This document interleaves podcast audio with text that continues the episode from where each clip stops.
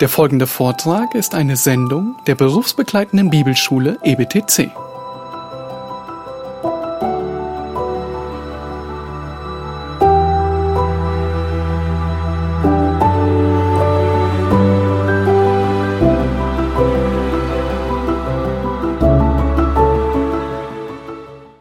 für ähm, unsere Auseinandersetzung mit Bultmann, die jetzt als nächstes kommt, hier ein sehr schönes Manuskript mit Thesen vorliegen, das ich deswegen so uneingeschränkt loben kann, weil es nicht von mir stammt, ähm, sondern ähm, von aus den 80er Jahren von Felix Flückiger.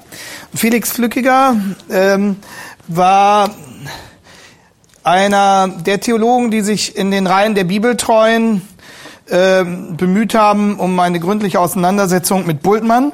Und zu der Zeit, als ich in Krelingen studiert habe, fand dort eine Tagung des Arbeitskreises für evangelikale Theologie statt. Und da konnten wir als Theologiestudenten natürlich dran teilnehmen.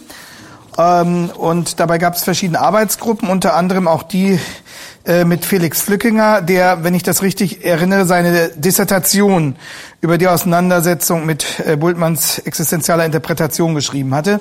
Und er hat zu diesem Anlass äh, dann ein Thesenpapier vorgestellt, ähm, in dem die Grundentscheidungen äh, des theologischen Vorgehens vom Bultmann äh, sehr treffend und kurz dargestellt sind. Das sind vier Seiten. Ähm, ich äh, werde versuchen, mich daran im Wesentlichen zu orientieren, wenn ich Bultmann gleich vorstelle. Und ähm, es ist einfach gut, wenn ihr das habt. Ihr könnt es dann äh, euch hinterher nochmal angucken oder ein bisschen versuchen mitzuverfolgen. Also ich, ich lese das jetzt nicht vor, aber äh, die wesentlichen Dinge äh, findet ihr alle dort. Und ähm, ich bitte darum, das jetzt einfach durchzugeben. Jeder muss sich zwei, zwei Seiten nehmen und kann es dann entsprechend weitergeben. Äh, Nochmal zu Trölsch sei gesagt, äh, er scheitert eben an diesem Dogmenkonflikt. An dem Dogmenkonflikt zwischen seinen Glaubensgrundsätzen und den Wahrheiten, die die Heilige Schrift lehrt und die Gott entsprechen.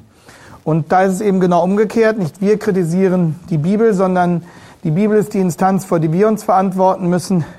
Gott ist in seiner Allmacht in der Lage jederzeit ähm, so zu handeln, dass es uns analogielos äh, erscheint. Also Gott ist nicht gebunden an das, was wir in unserer Alltagserfahrung heute vor uns haben.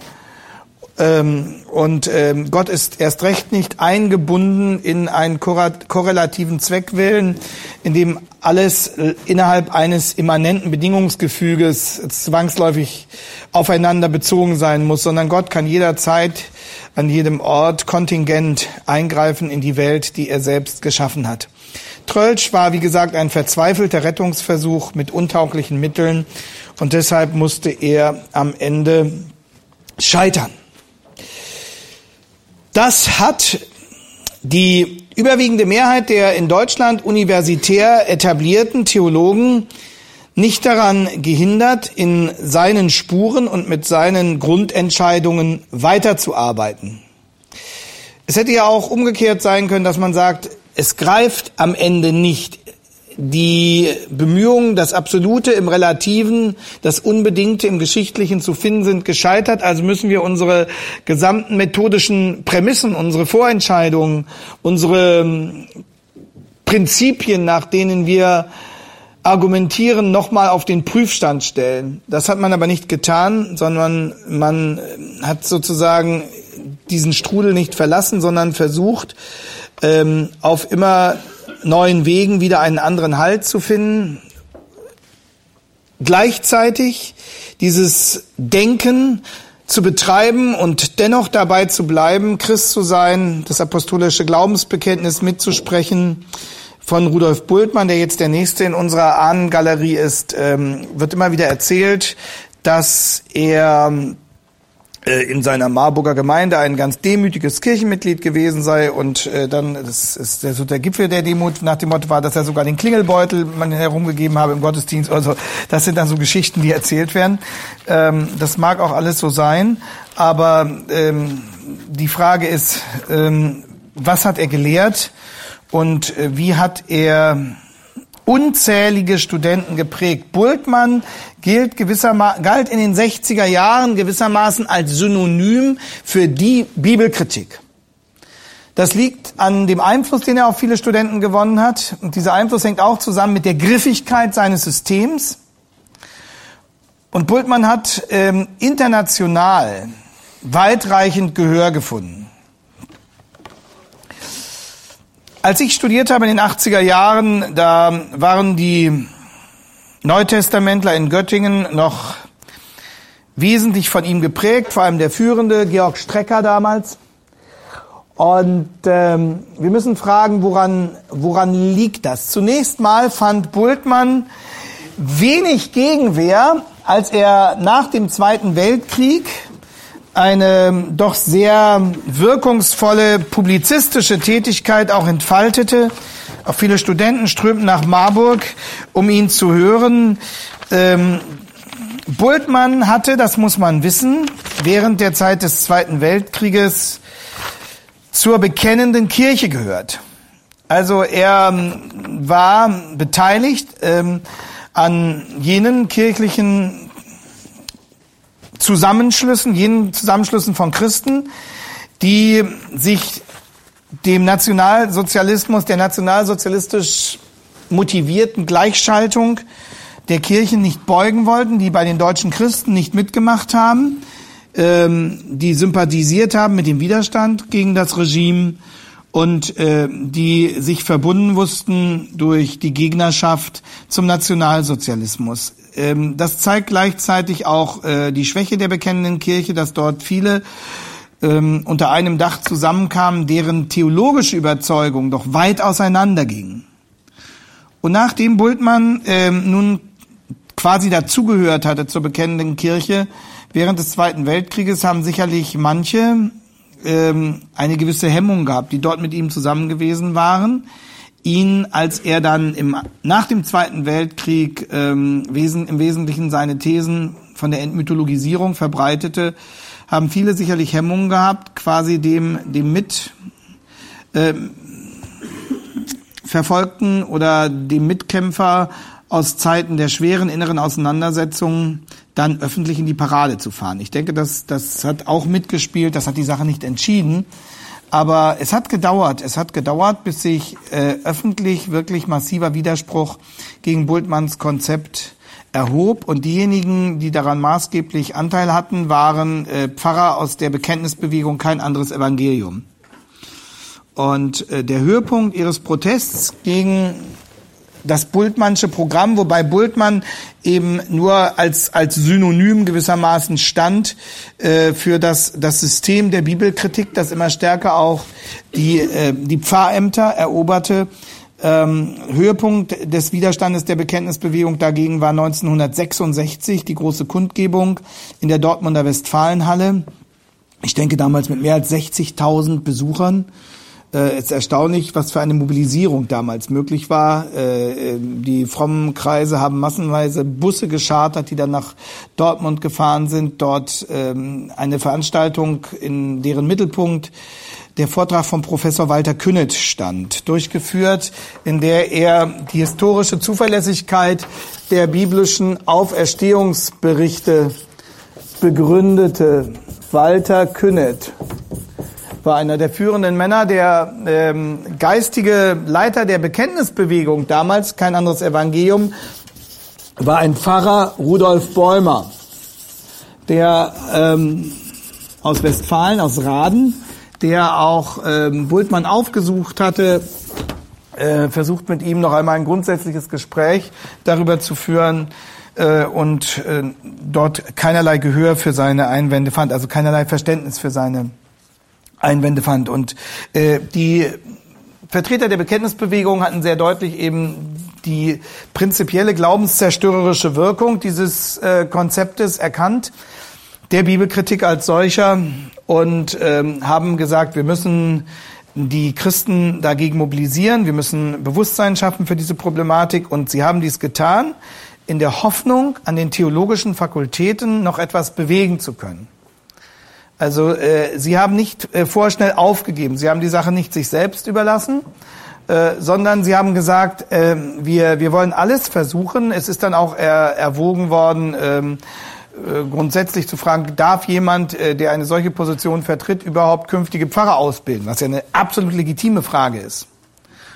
Und äh, es kam dann im, im Laufe dieser ganzen Debatten auch äh, zu einer, einer Disputation zwischen äh, Walter Künnet und Ernst Fuchs.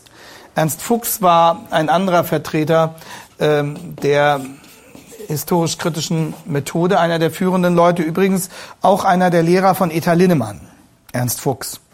Und ähm, damals wurde diese Frage öffentlich breit diskutiert. Also sogar der Spiegel, das muss man sich mal vorstellen, sogar der Spiegel berichtete seinerzeit, ähm, wenn ich das richtig erinnere, der Spiegel berichtete seinerzeit von dieser Dortmunder Kundgebung. Das muss man sich mal vorstellen.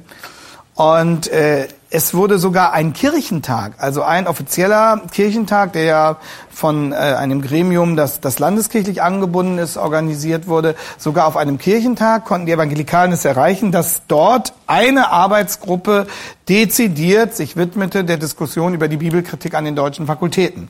Also da war das richtig ähm, öffentlicher Zündstoff und öffentliches Diskussionsthema.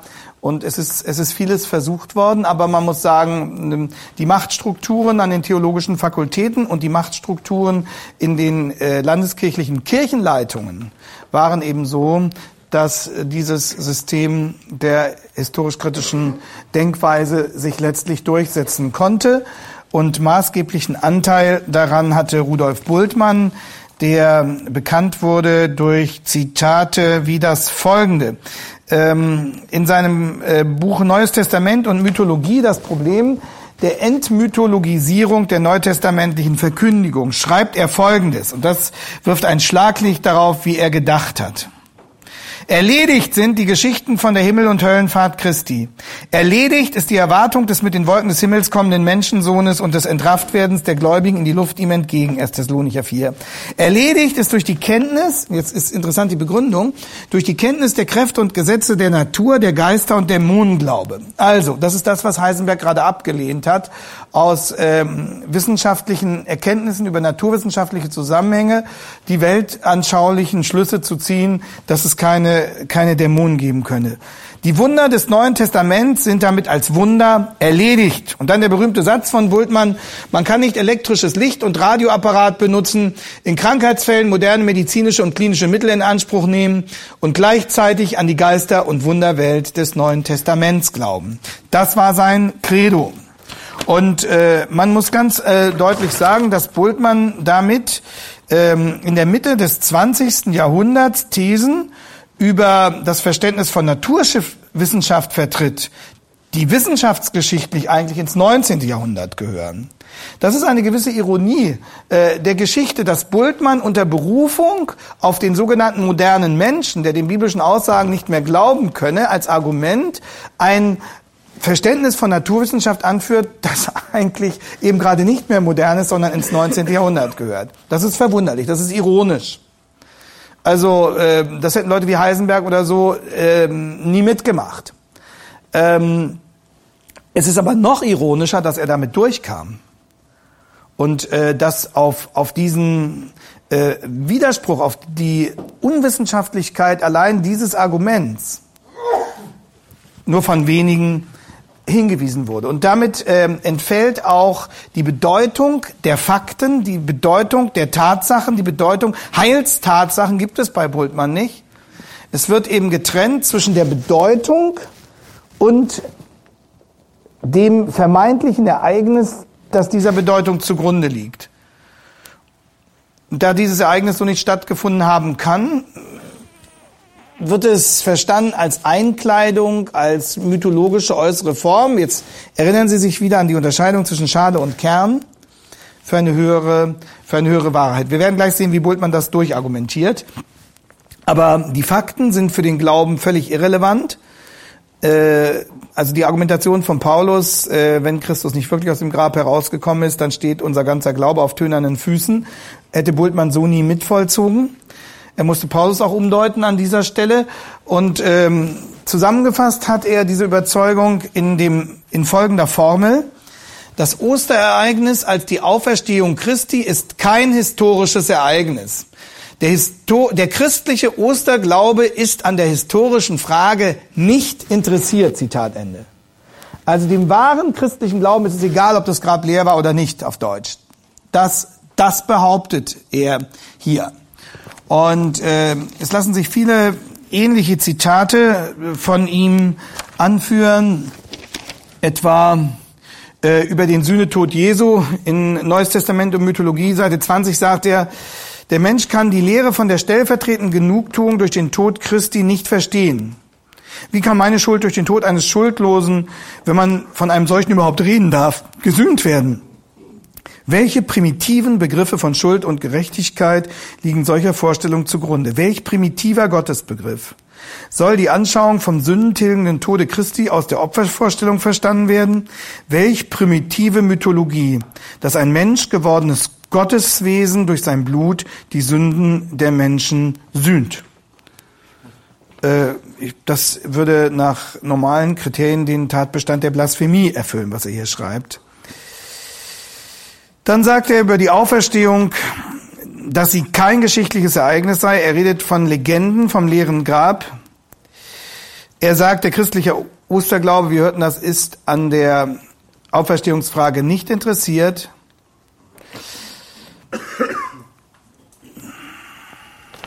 Er sagt ferner, dass äh, ich glaube, dass auch eine scharfe Kritik zur Klärung der theologischen Problematik nur förderlich sein kann.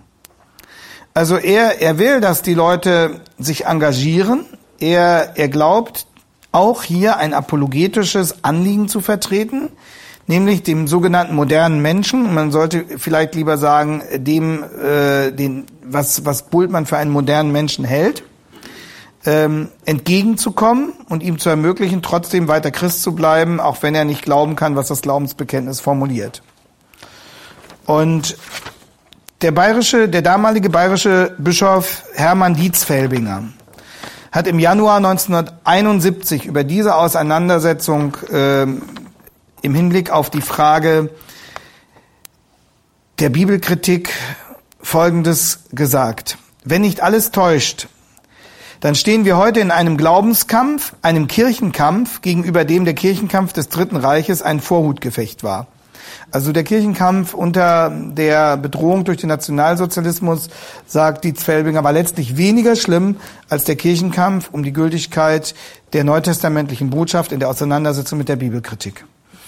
Wenn nicht alles täuscht, nochmal Dietz Felbinger 1971, dann stehen wir, sowas konnte damals ein, ein Bischof einer Landeskirche noch sagen, dann stehen wir heute in einem Glaubenskampf, einem Kirchenkampf, gegenüber dem der Kirchenkampf des Dritten Reiches ein Fortgefecht war. Das Unheimliche daran ist, sagt Dietz Felbinger, dass dieser heutige Kampf vielfach kaum erkannt, zuallermeist verharmlost wird und unter Tarnworten wie Pluralismus voranschreitet.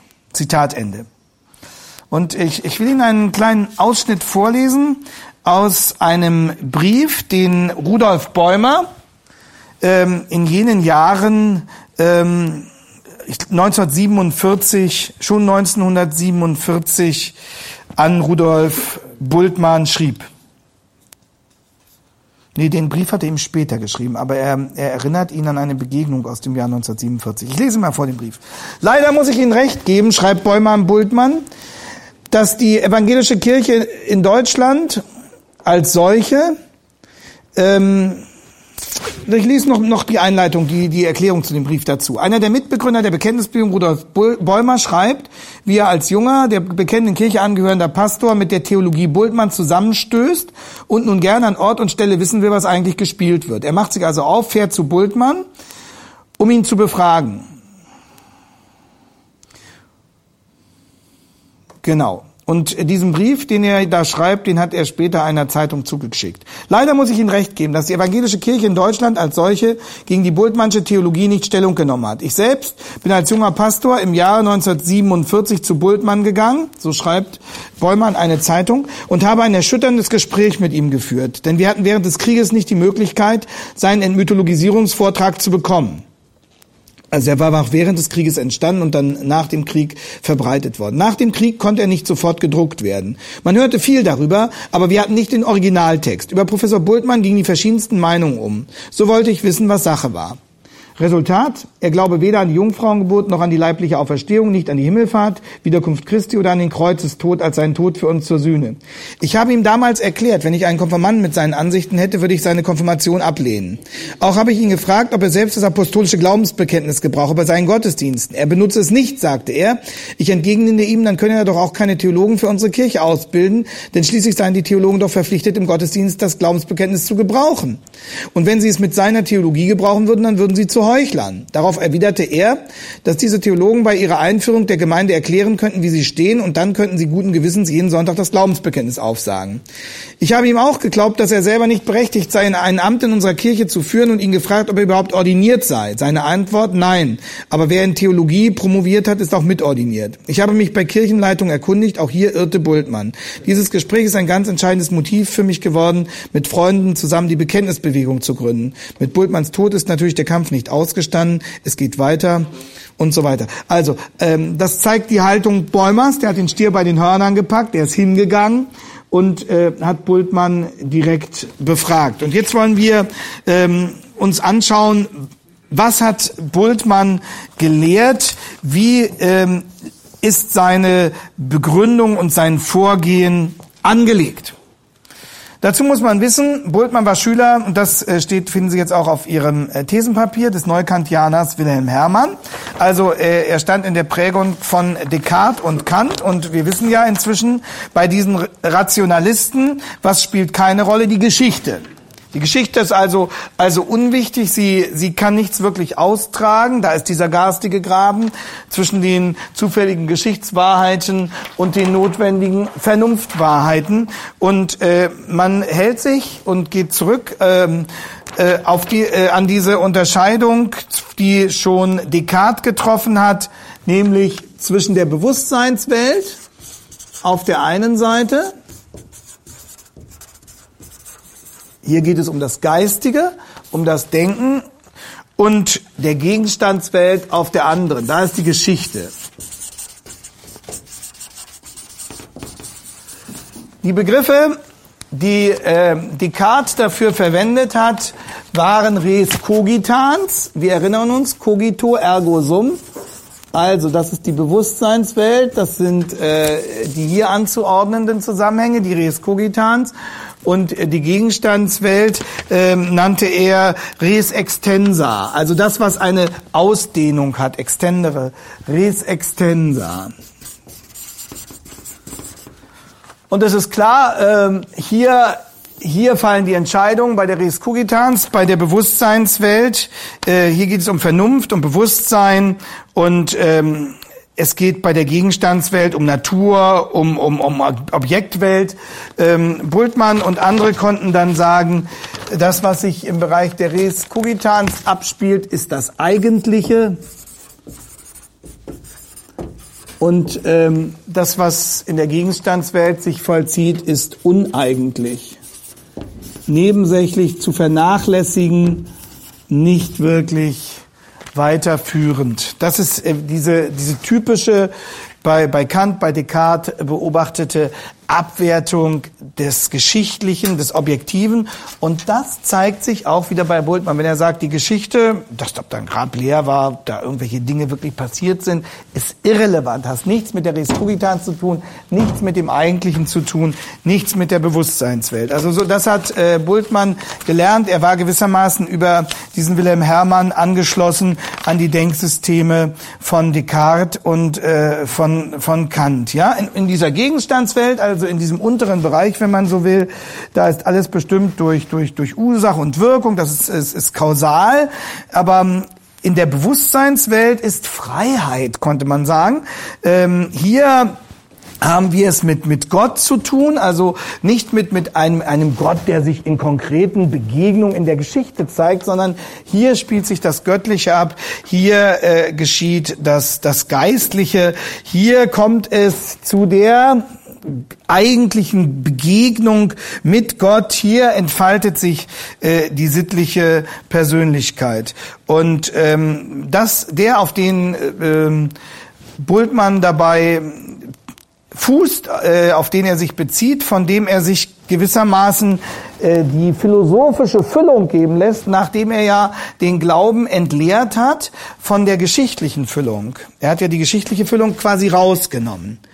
Äh, jetzt muss er ja das irgendwie neu inhaltlich ausrichten. Und da hat er die entscheidenden Anregungen bekommen von einem Kollegen, der zeitgleich mit ihm in Marburg lehrte, an der philosophischen Fakultät allerdings. Und dieser Kollege, mit dem Bultmann sich wohl sehr gut verstanden haben muss und von dem er dann auch entscheidende Impulse empfing für die Entwicklung seines Themes, war einer, dem wir gestern schon begegnet sind, nämlich Martin Heidegger. Der Existenzialphilosoph Martin Heidegger und äh, Luthers, ähm, sorry, oh, der dreht sich im Grab um, äh, Bultmanns Bultmanns äh, theologisches Konzept ist eine mit theologischen Vokabeln ähm, entwickelte Darstellung der Heideggerschen Existenzialphilosophie. Das, ähm, das, ist ganz, das ist ganz entscheidend. So, äh, Heidegger geht aus von der sogenannten ontologischen Differenz. Der Begriff steht auch in ihrem, ähm, in ihrem Text. Ähm, und von dieser grundsätzlichen Unterscheidung zwischen dem Sein und dem Seienden. Also das wahre Sein, das ähm, vollzieht sich hier in der Bewusstseinswelt natürlich und äh, in der Welt der Gegenstände, der Tische und Bänke, äh, da ist nur das Seiende.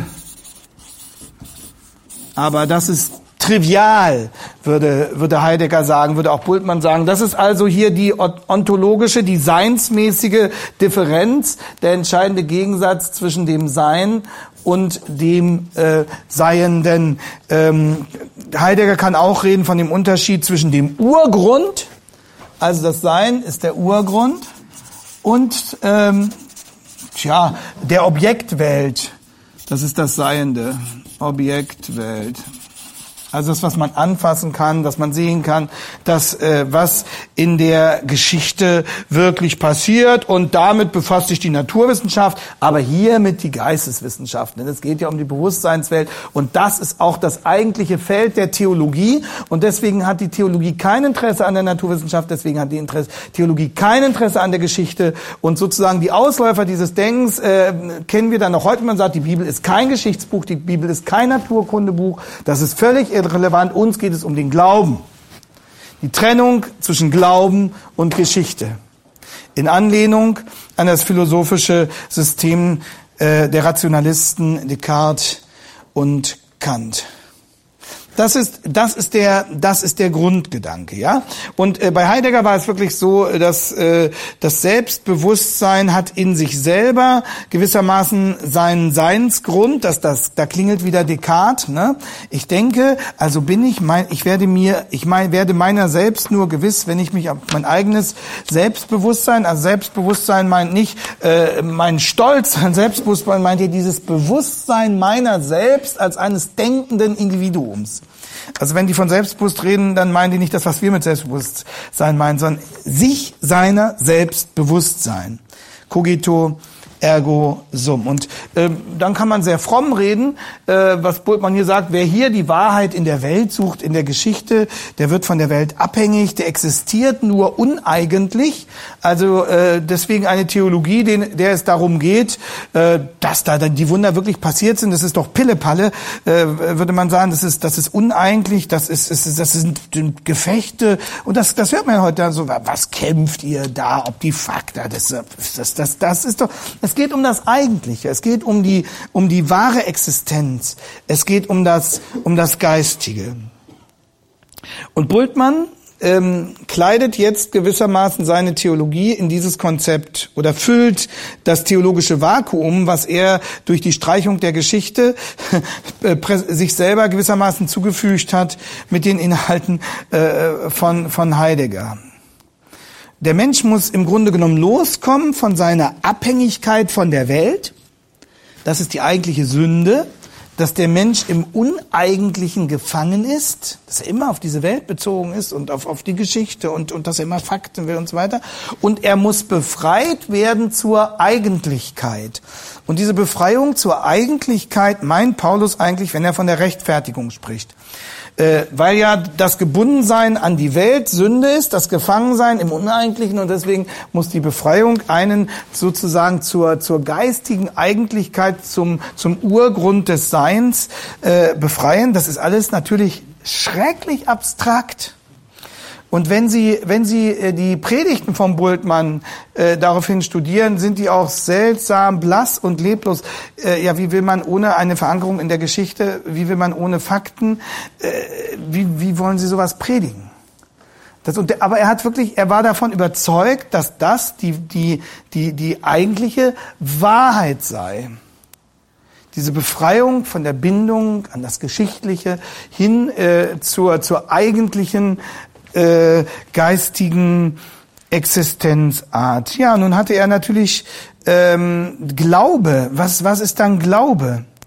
Glaube entsteht, das kann Bultmann jetzt sehr fromm sagen, Glaube entsteht durch die Begegnung mit Gott in seinem Wort. Dann haben Leute gesagt, was habt ihr denn? Er sagt doch, Glaube entsteht durch die Begegnung mit Gott, Begegnung mit Gott in seinem Wort. Äh, für diese, diese, diese Botschaft ist aber nicht das Wort vom Kreuz, ist nicht das Wort, dass Jesus für unsere Schuld starb. Das wäre ja schon wieder was, eine geschichtliche Aussage. Ist ja uneigentlich. Sondern äh, das Wort im eigentlichen Sinne. Ja, und äh, für dieses Wort im eigentlichen Sinne kann, äh, kann Bultmann dann einen Begriff verwenden, der in der Theologie sehr äh, prominent wird und der auch sogar aus dem Neuen Testament stammt, nämlich Kerygma. Ist eigentlich die Botschaft. Aber äh, äh, Bultmann sagt, äh, das Kerygma ist sozusagen das Eigentliche, was der Bibeltext uns sagen will, nachdem er von den geschichtlichen Ausdrucksformen befreit ist. So, und jetzt, jetzt steht Bultmann vor einem großen Problem. Wenn er meint, alles, was mit Geschichte zu tun hat, ist noch Weltverfallenheit und sündig und Rechtfertigung bedeutet Befreiung zur Eigentlichkeit der geistigen Existenz. Welches Problem hat er, dass diese Welt, diese Fakten, dieses Geschichtliche in der Bibel auf Schritt und Tritt uns begegnet? Das ist ein Problem für dieses Konzept. Das ist ein Problem für Kant und Descartes, dass die Bibel voller Geschichte ist, dass Gott geschichtlich handelt. Deswegen gestern die Kategorie, wenn, wenn Sie sich nochmal dran erinnern, die Empirie auf der einen Seite, äh, der Rationalismus auf der anderen Seite, was fehlte, war die Geschichte. Und äh, Gott inkarniert sich, Gott wird Mensch, Gott geht rein in die Geschichte und handelt in der Geschichte und schafft in der Geschichte Fakten, aufgrund derer das Evangelium verkündigt wird. Das ist das Problem für diesen Ansatz. Und äh, Bultmann findet eine, eine Möglichkeit, sich dieses Problems zu entledigen. Denn, denn Gott handelt eigentlich nicht welthaft. Das passt auch wieder zu dem, was wir bei Trölsch gesehen haben. Gott handelt nicht welthaft, das heißt, Gott greift nicht in den Lauf der Geschichte ein. Es gibt kein unableitbares, man nennt das auch kontingentes. Es gibt kein kontingentes Handeln Gottes. Es ist nicht so, dass Gott einfach äh, souverän die normalen Gesetzmäßigkeiten außer Kraft setzt und eine Person, die schon seit zwei Tagen eine Leiche ist, wieder aus dem Grab rausholt. Das geht nicht. Das wäre welthaftes Handeln Gottes. Nun ist die Bibel aber voll von solchen welthaften Handeln Gottes. Und äh, dieses Problems entledigt sich ähm, Bultmann durch das, wofür sein Name dann steht und wofür er berühmt geworden ist, durch die Entmythologisierung. Entmythologisierung bedeutet, dass ich alles Mythologische aus der Bibel entferne. Das ist ein Programm. Und er sagt ja, ja, die biblischen Schreiber, die waren eben noch gefangen in ihrem Weltbild und die haben eine mythologische Redeweise verwendet, eine uneigentliche Redeweise, weil die noch so geschichtlich konkret ist. Das ist aber nicht die Botschaft, das ist nicht das Kerygma. Zum Kerygma komme ich erst auf dem Weg der Entmythologisierung. Und äh, jetzt muss man, es ist, ist grauenvoll, also Bultmann ist ja, hat ja wirklich international mit diesem Programm äh, sehr viel Erfolg gehabt. Ähm, auf Englisch ist das kaum, kaum auszusprechen, Entmythologisierung, ne? Demythologization. Also wenn Sie sich mal die Zunge brechen wollen, dann müssen Sie Demythologization äh, sagen, ähm, dass, äh, wenn Sie jemand einem Engländer oder einem Ami Bultmann erklären wollen. Ja, Das Programm, da soll er lieber gleich Entmythologisierung sagen und ähm, ich weiß nicht, ich habe John MacArthur noch nicht Entmythologisierung aussprechen hören. Vielleicht kann, können wir ja Steve, äh, Steve Lawson mal fragen, wenn er im Mai da ist, wie er die Mythologization ausspricht. Also, ähm, welthaftes Handeln Gottes wird ausgeschlossen. Ähm, und was geschieht? Jedes welthafte Handeln Gottes Wenn es das gäbe, würde ja zum Konflikt führen mit den Einwänden der Vertreter der Kausalgesetzlichkeit. Also das, was Bultmann so für den äh, sogenannten modernen Menschen hält. Wenn, wenn Gott wirklich welthaft handelt, dann kommt ja sofort der Einwand, das kann ja nicht sein, das ist ja ein Wunder, können wir nicht glauben. Und deswegen, äh, Bultmann schließt das von vornherein aus, Gott handelt nicht eigengesetzlich. Die Welt wird ihrer Eigengesetzlichkeit überlassen Und überall dort, wo die Bibel jetzt welthaftes Handeln Gottes berichtet, ist das eine mythische Ausdrucksweise. Und diese mythische Ausdrucksweise ist, jetzt kommen wir wieder zu Semmler, die Schale. Und die müssen wir wegnehmen. Und was dann übrig bleibt, nachdem wir diese schnöde geschichtliche Ausdrucksweise entfernt haben, nachdem wir den Text von seinen mythischen Einkleidungen befreit haben, was dann übrig bleibt, das ist Semmler, der Kern. Und das ist das Kerygma. Und das müssen wir verkündigen. Und das ist das eigentliche. Der Geschichtsprozess, der ist seinem geschlossenen Kausalzusammenhang überlassen. Da gelten die ganzen Glaubensformulierungen von Trölsch. Ähm, und dann verwendet Bultmann noch so einen abfälligen Begriff, der immer wieder vorkommt, dass da Gott eingegriffen äh, haben soll. Das ist ein Mirakel. Mirakel ist das Schimpfwort für Wunder ist einfach die Übertragung des englischen Begriffs Miracle. Aber äh, ja, mirakelhaftes Handeln. Wenn ein Theologe das sagt, dann denkt man schon, dass ihm der Geifer aus dem Mund kommt. Das ist einfach äh, nur so mehr abfälliger geht's gar nicht. Ja, diese Betonung der, der Mirakel, dass da Jesus da auf dem Wasser, diese diese Mirakelabhängigkeit. Und dass, dass das Ganze mythologisch ähm, gefangen ist, sieht man schon daran, dass dieses dreistöckige Weltbild da in der Bibel drin steht was ja gar nicht stimmt, aber was immer wieder behauptet wird. Ja, äh, da Himmel, Hölle, Erde, weiß doch der moderne Mensch, dass es das nicht gibt. Die Bibel lehrt das aber so. Ein weiterer Hinweis dafür, dass das äh, mythologisch ist. Und äh, deswegen müssen wir das alles wegnehmen, denn der moderne Mensch versteht diese mythologische Redeweise, seitdem er sein Bier in den Kühlschrank stellt, um es zu kühlen, kann er sich nicht mehr vorstellen, dass es einen Engel gibt. Das ist so auf Deutsch gesagt die Argumentation. Ja, so. Äh, oh, Entschuldigung. Und Deswegen muss dieses jetzt entmythologisiert werden. Das erinnert uns an diese Formulierung von Semmler, der sagte, ja, natürlich im Neuen Testament, da finden Sie, oder auch im Alten, diese jüdischen Vorstellungen von den Engeln und dass Gott da Boten schickt und so weiter.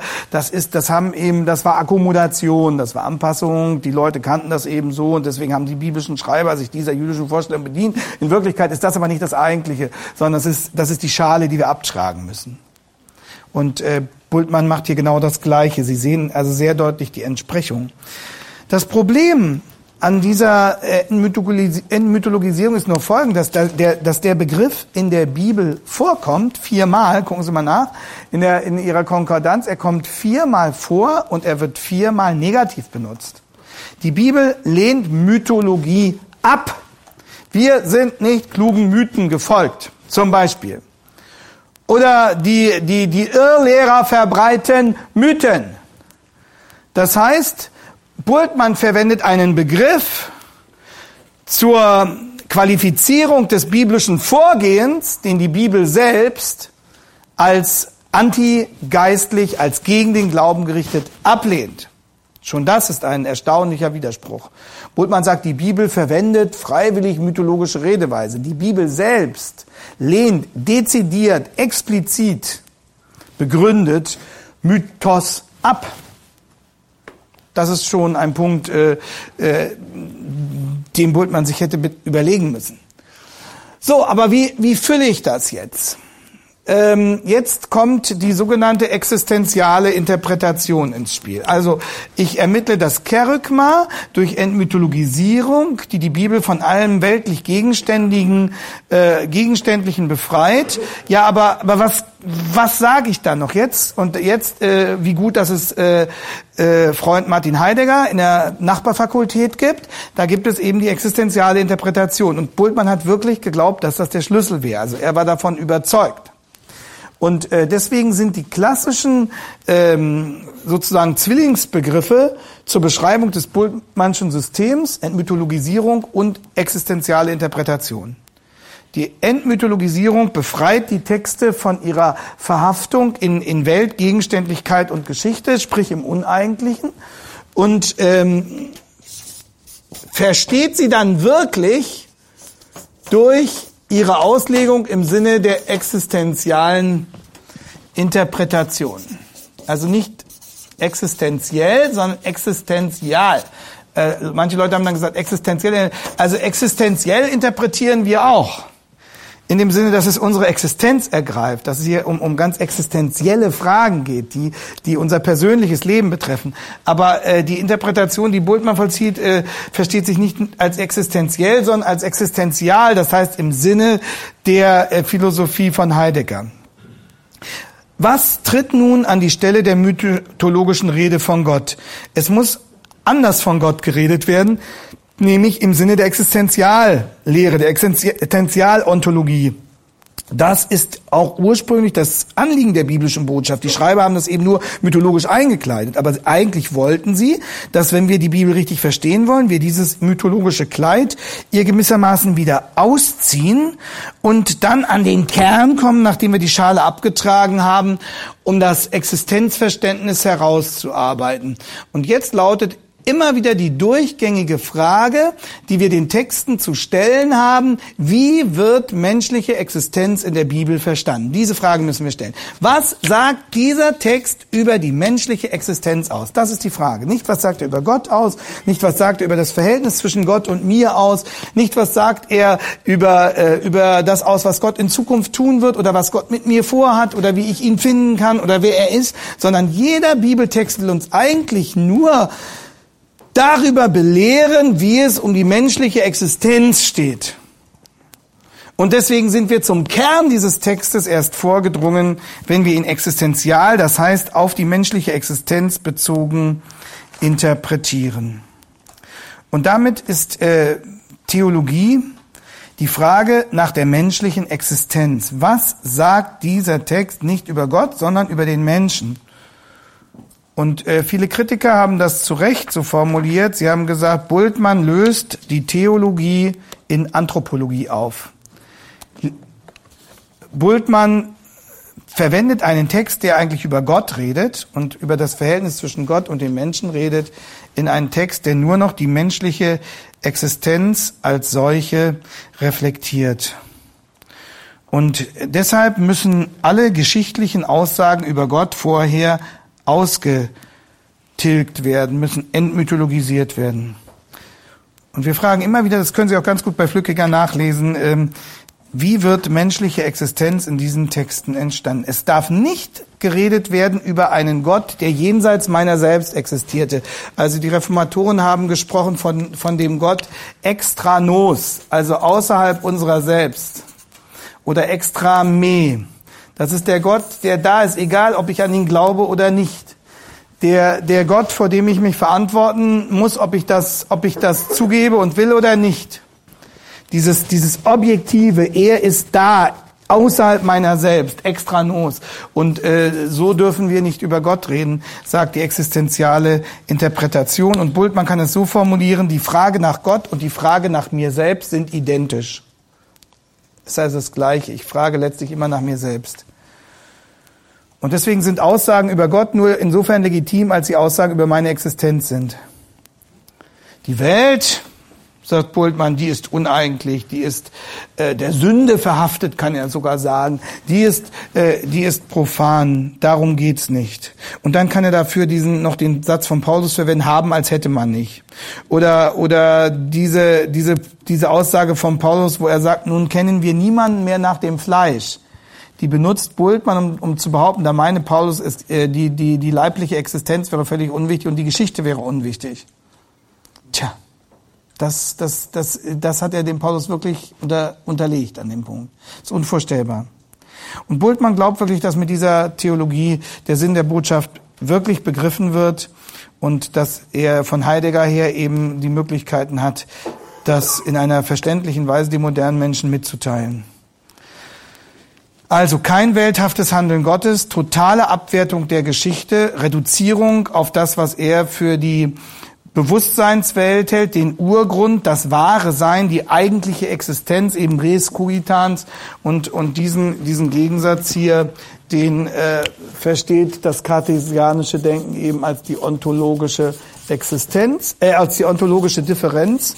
Und an dieser ontologischen Differenz macht er sozusagen das ganze Konzept fest, äh, destilliert das Kerygma heraus mit Hilfe der Entmythologisierung der schnöden geschichtlichen Inhalte, die die Wunder als Mirakel aus den Texten entfernen. Es ist eben so eingekleidet gewesen und äh, was dann was dann übrig bleibt, führt zu einer existenzialen Interpretation. Was sagt der jeweilige Text über die menschliche Existenz?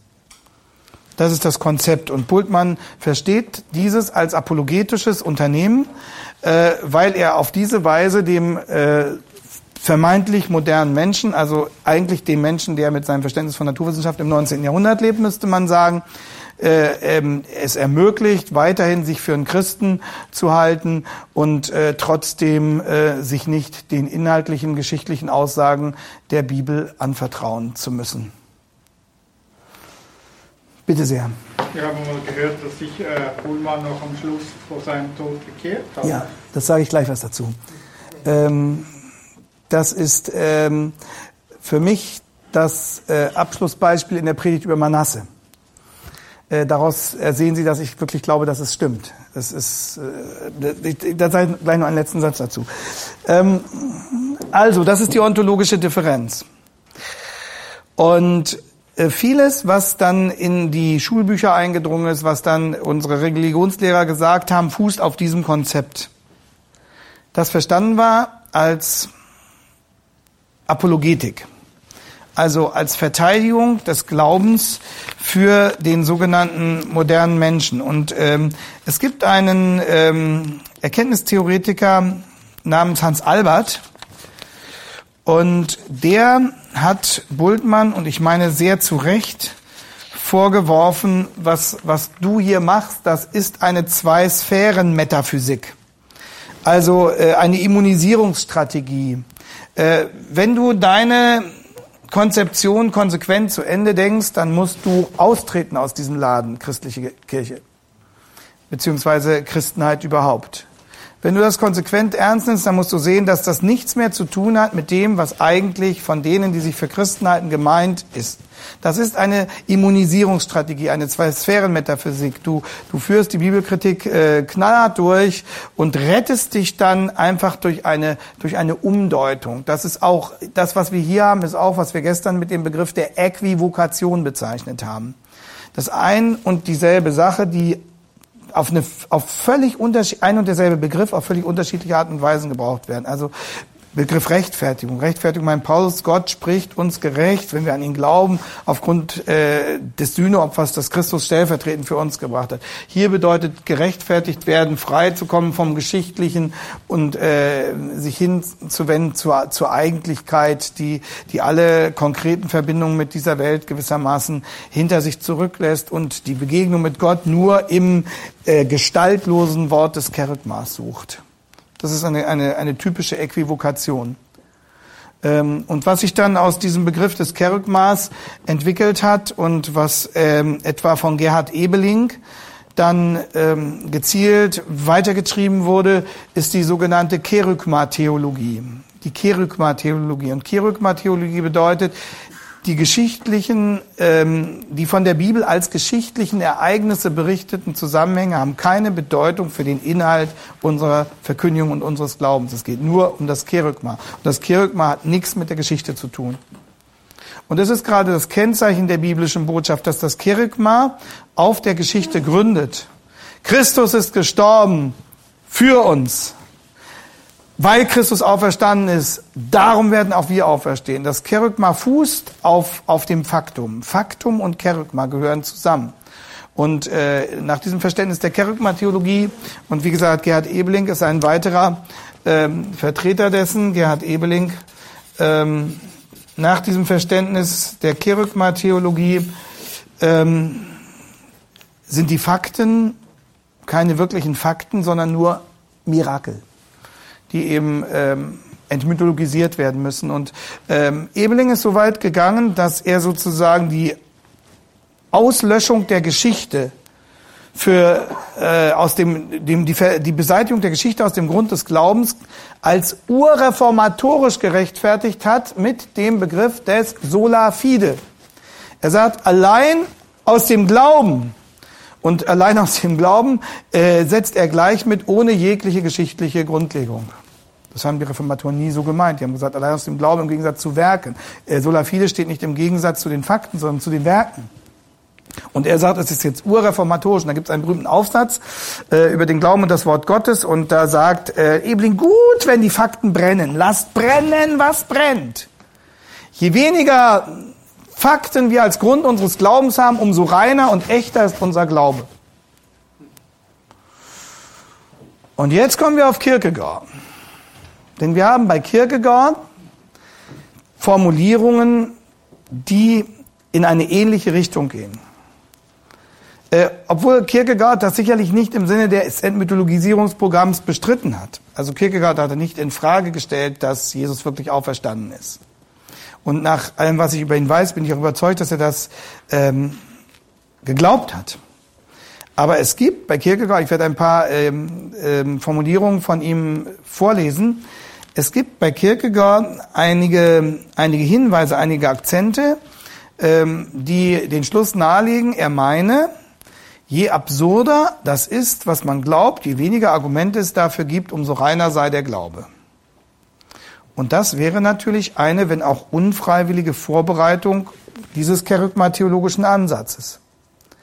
Denn ähm, im Unterschied zu den Kerygma-Theologen hat Kierkegaard geglaubt, dass es wirklich passiert sei.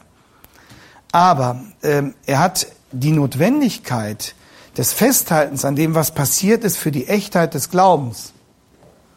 Also, dass der Glaube ein begründeter Glaube ist. Dass der Glaube ein, ein durch Fakten ähm, fundierter Glaube ist. Dass eben der Prolog des Lukas-Evangeliums substanziell zum Evangelium dazugehört.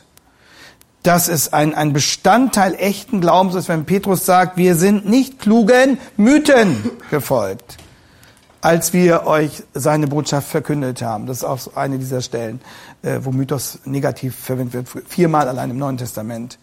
Ähm, und und ähm, diese Notwendigkeit, dass da etwas passiert ist und dass wir das auch wissen und dass es wichtig ist, das, das genau und gründlich äh, zu kennen, die hat äh, Kierkegaard äh, nach vielen Äußerungen offensichtlich äh, nicht deutlich genug gesehen. Und in diese in diese Schwachstelle hat Francis Schaeffer den, den Finger gelegt. Wir ähm, können das bei Kierkegaard vielleicht teilweise auch verstehen aus der, aus der Front, der er sich gegenüber sah, einer in, in, in, in Leblosigkeit erstarrten äh, volkskirchlichen Institution, an der er verzweifelt ist.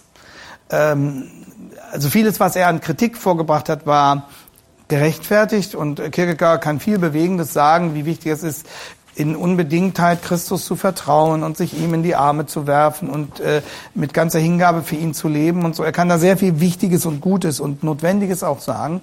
Aber ähm, ich werde Ihnen gleich ein paar Zitate von, von Kierkegaard vortragen, ähm, in denen eben auch dieser andere Aspekt deutlich wird, wo er ja gewissermaßen ähm, mit anderen Vorzeichen seinerseits die Trennung von, von, von Geschichte und Glauben und Denken vornimmt. Äh, wo er in diesem kantianischen Denkraum gewissermaßen verhaftet bleibt und oben und unten nur umdreht. Das werde ich gleich zeigen. Aber ähm, jetzt wollen wir erstmal Bultmann an, an diesem Punkt abschließen. Er ist unendlich äh, wirkungsstark gewesen über, über die Grenzen Europas hinaus mit diesem Konzept. Es ist auch so ein griffiges Konzept, ne? Entmythologisierung und existenziale Interpretation. Und äh, dieses Konzept hat, hat vielen, die sich nicht beugen wollten, unter die, die biblische Botschaft ermöglicht, sich weiterhin als, als ja, besonders reflektierte Christen zu verstehen äh, ohne die eigenen, ähm, ohne den eigenen Unglauben gewissermaßen in Frage stellen zu müssen, sondern es wird all diese Dinge, die da schwierig sind und die eben unseren normalen Vorstellungen entgegenstehen, das ist nur uneigentlich. Das äh, bezieht sich nur auf die Gegenstandswelt, auf die Res Extensa, das ist nur Seiendes, äh, das kann man vernachlässigen, darum geht's nicht. Das tragen wir ab. Das ist die morsche Schale und dahinter erstrahlt dann umso heller der, der Urgrund, das, der Bewusstseinswelt, die Res Cogitans, das Eigentliche. Und wenn wir über das Eigentliche reden, reden wir immer über die menschliche Existenz. Und so wird Theologie zur Anthropologie. Und ähm, es ist äh, richtig, was Sie, was Sie sagen. Es gibt also glaubwürdige Zeugen dafür offensichtlich, dass Bultmann sich auf seinem Sterbelager bekehrt haben soll. Es ist ähm, ich glaube, ich, ich, ich halte es deshalb für solide, diese Information, weil, weil sie von Eta Linnemann stammt, die das auch in einem ihrer Bücher geschrieben hat. Ich, ich habe äh, die, die Quelle da, ich kann sie Ihnen später nochmal vorlesen, wo sie das schreibt. Und äh, sie beruft sich wiederum auf einen verlässlichen äh, Zeugen, von dem sie es erfahren hat. Und ich halte Eta Linnemann für so seriös und auch, auch gründlich in ihrem Vorgehen, dass sie das nicht äh, geschrieben hätte, wenn sie nicht ähm, doch einigen Grund zu der Annahme gehabt hätte, dass dies wirklich äh, solide verbirgt sei. Und das wiederum ist ein, ein unvorstellbarer Hinweis auf, auf die Größe und der Gnade und des Erbarmens Gottes. Wenn jemand, der sowas geschrieben hat, der wirklich äh, nicht nur selbst ähm, in guter Absicht, aber dennoch in totaler Verirrung und in totaler Rebellion gegen das, was die Heilige Schrift sagt, Gotteslästerliches im Grunde genommen gelehrt hat und der dadurch Tausende, wenn nicht mehr, äh, von Menschen auf eine völlig falsche Fährte geschickt hat, äh, der entweder ihren Unglauben gerechtfertigt hat oder ihren Glauben ins Wanken gebracht hat. Ähm, und wenn dann so jemand wirklich ähm, auf der letzten Strecke seines Weges von Gott zurückgeholt wird, dann ist das ist erstaunlich. Und dann erinnert mich das eben an Manasse, der, der so ein, eine, eine jahrzehntelange Schreckensherrschaft ähm, hinter sich hatte, in der er den heiligen Gott wirklich bekämpft hat bis aufs Messer. Und dem dann in einer, einer akuten Notsituation im hohen Alter die Gnade zuteil wird, dass er erkennt, dass, dass Gott lebendig ist und dass er sich vor diesem Gott beugen muss. Das ist unvorstellbar. Aber das sollte uns auch ermutigen, keinen Menschen zu früh aufzugeben und keinen abzuschreiben und äh, immer weiter zu beten und äh, darauf zu hoffen. Gott kann, Gott kann in jeder Situation Menschen aus ihren falschen Wegen wieder herausreißen. Okay, so viel zu äh, Rudolf Bultmann, Stichwort existenziale Interpretation, Entmythologisierung der Bibel. Und jetzt machen wir eine machen wir, würde ich sagen, 13 Minuten Pause ähm, bis 20 vor, na doch, sagen wir bis Viertel vor, was sollen diese krummen Sachen, bis Viertel vor zwölf. Und dann haben wir nochmal eine richtige Schulstunde, also eine Dreiviertelstunde am Stück. Und dann kommen wir zu einem, zu einem zweiten Exkurs. Also der erste Exkurs äh, war gestern die Befassung mit äh, dem Schnelle. Kommentar und äh, jetzt kommen wir zu einem zweiten Exkurs in diesem Kapitel und äh, den stellen wir unter die Überschrift Abschied von Geschichte und Realität, Fragezeichen. Und da werden wir auf zwei Theologen zu sprechen kommen. Äh, den, der eine ist schon häufiger genannt worden, Francis Schaeffer, und der andere ist Klaus Bockmühl, der lange Jahre in Vancouver, ähm, aber auch äh, in Krishona davor gelehrt hat Ähm, und er hat ein Buch geschrieben über Bultmann und Barth äh, unter dem Titel Atheismus in der Christenheit. Äh, die Unwirklichkeit Gottes in Theologie und, und Kirche. Äh, und das ist dann gewissermaßen ähm, der, der Übergang zum, zum Nachmittag, wo wir mit Karl Barth weitermachen werden.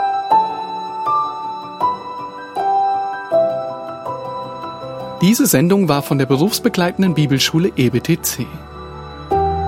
Unser Ziel ist, Jünger fürs Leben zuzurüsten, um der Gemeinde Christi zu dienen.